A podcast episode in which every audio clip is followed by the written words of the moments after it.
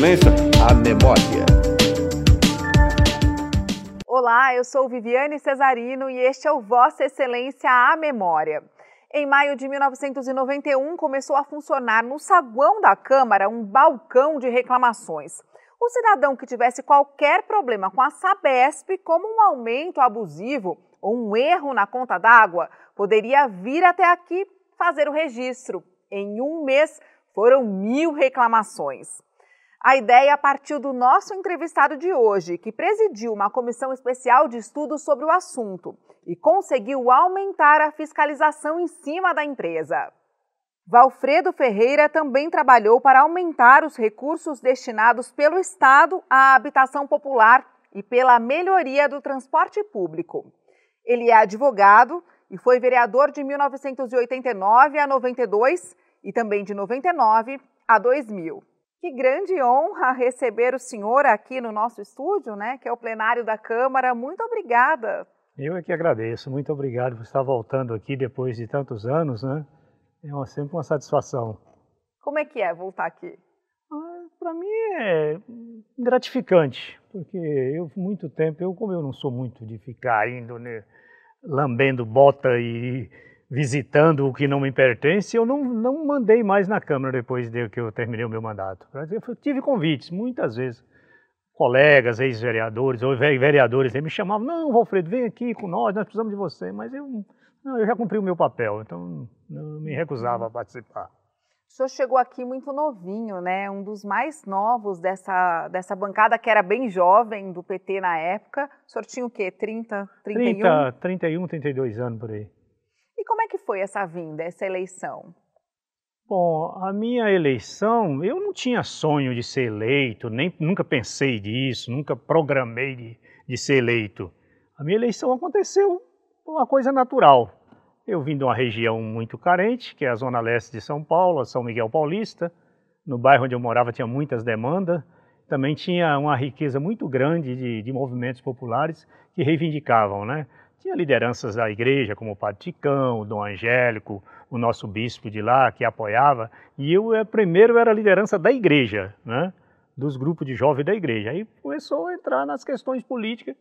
Por exemplo, nós tínhamos uma, uma demanda muito forte da questão da falta de água e saneamento. Né?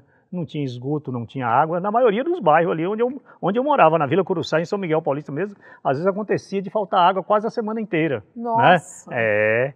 Aí nós fazíamos carreata lá para a Sabesp de São Miguel, com o povo, o Edmur, o engenheiro responsável, lembro o nome dele até hoje, Edmur, que nos recebia lá, virou até meu amigo depois, coitado. Mas pouco poderia fazer porque a Sabesp não oferecia condições para ele poder atender as demandas da, da, da, da população naquela região. Uhum. Entendia parcialmente né, o que ele podia fazer, a gente até conseguia entender. O povo não, porque o povo faltava água, quem vai entender a falta de água na sua casa, né? Na hora Quer dizer, de tomar o senhor banho. foi se tornando um líder natural ali, faltava água, tinha dificuldade na saúde, o senhor estava me contando também. Também, exatamente. Moradia também Moradia, não, não, a moradia nós iniciamos dentro da sacristia das igrejas. Tinha grupos organizados que lutavam por moradia. O povo, a maioria daquelas senhoras que eram da igreja participavam da, da, da, do movimento de moradia, elas cadastravam as famílias que não tinham casa, que pagavam aluguel, não é isso? Famílias que estavam para ser despejadas. E, inclusive, eu comecei a trabalhar como advogado, eu era estagiário nessa época, o doutor João Batista ali foi um dos advogados que coordenou isso.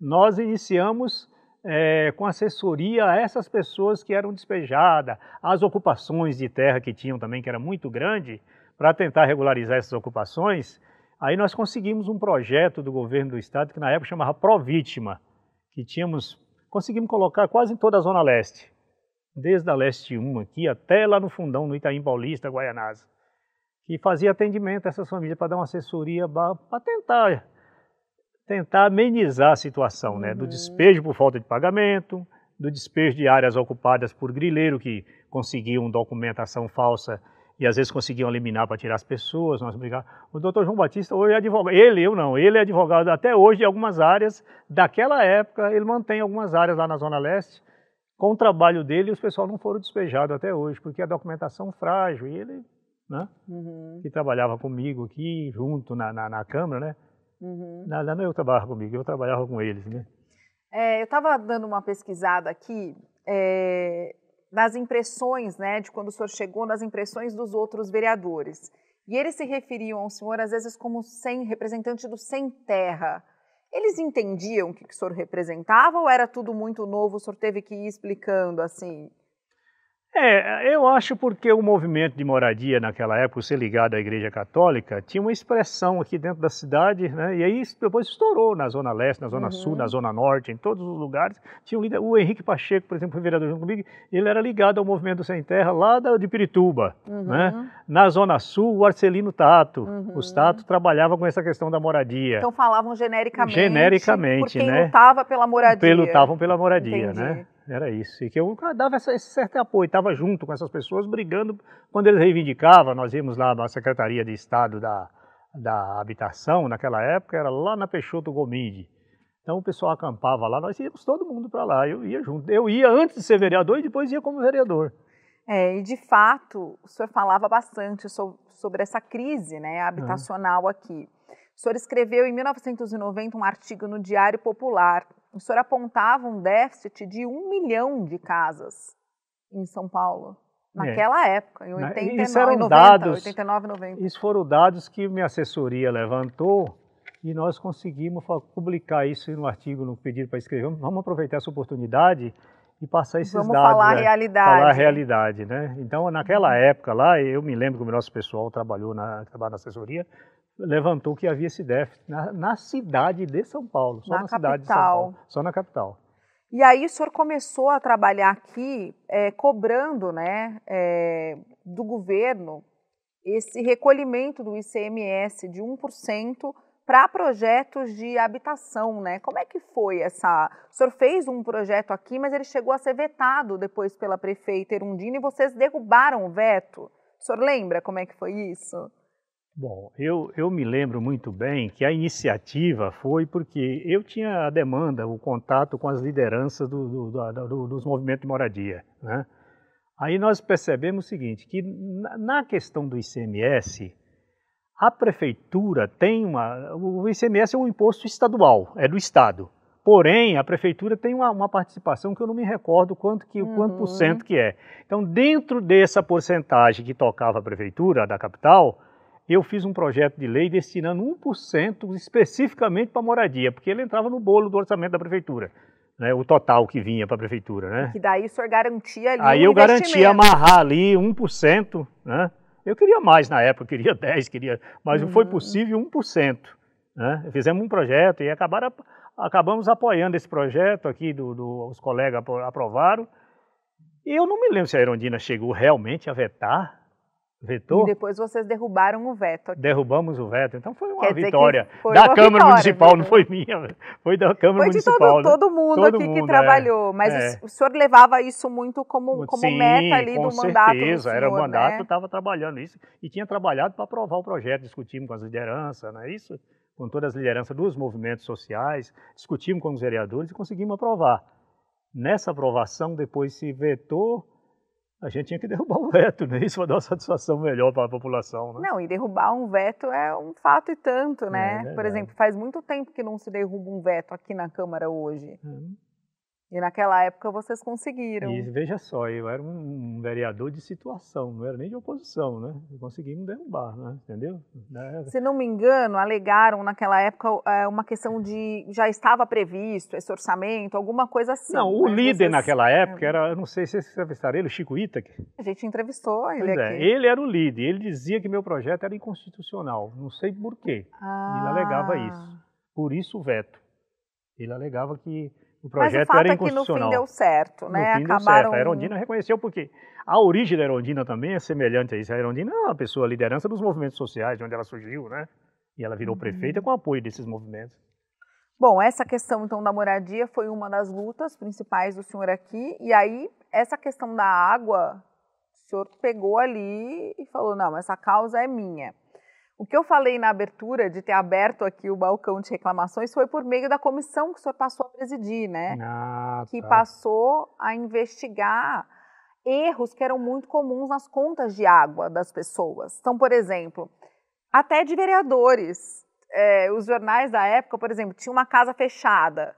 E aí Quando olhava a conta, o consumo era super alto de água. Tinha muita, muita reclamação. E aí, nessa comissão especial de estudos, a Sabesp reconheceu que mais de 200 mil leituras eram feitas no chute. Como que foi isso? Porque é o seguinte, a, a, a, Sabesp, eu não sei se naquela época ela já terceirizava o serviço de leitura, né? Já perdia a qualidade, né? E aí o que que acontecia? Você tinha muitas reclamações de pessoas humildes que ganhava salário mínimo e pagava aí, vinha 20, 30% do valor do salário só de, de, de conta de água. De conta d'água. De conta d'água. E ninguém suportava. A classe média não suportava. Imagina os pobres, não é isso? Não tinha condição.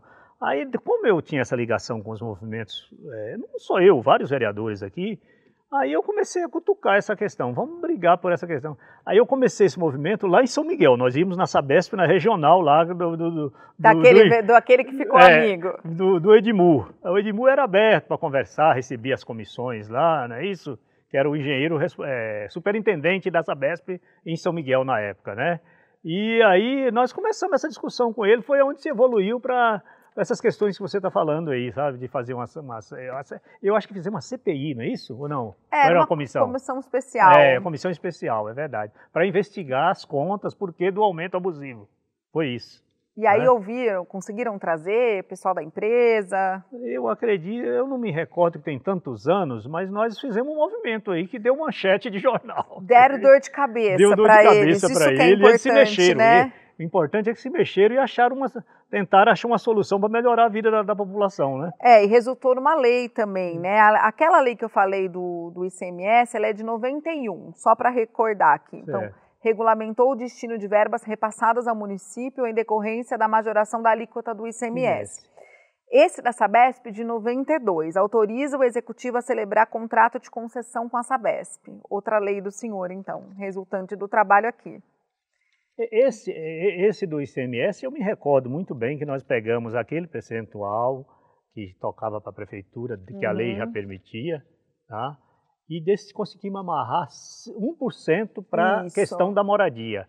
Agora, o da Sabesp, eu não me recordo em que aspecto nós conseguimos fazer esse Você convênio. Pode... Acho que para aumentar a fiscalização. Fiscalização, deve ter sido isso, a prefeitura com a, com a Sabesp. Deve, isso. deve ser nesse sentido. Mas me desculpa, mas eu não, não, não tem assim problema, claro. esse é um tá programa de memórias. Tá Ó, um vai ajudando o outro tá aqui, tá fica tranquilo. Vou chamar então um rápido intervalo e na volta a gente vai falar da questão do transporte público, que o senhor também trabalhou bastante, por gratuidade, das gestantes e um pouquinho da lei orgânica. Vamos lá? Vamos. Daqui a pouquinho, então, a gente volta com mais Vossa Excelência Memória. Não sai daí. Até já!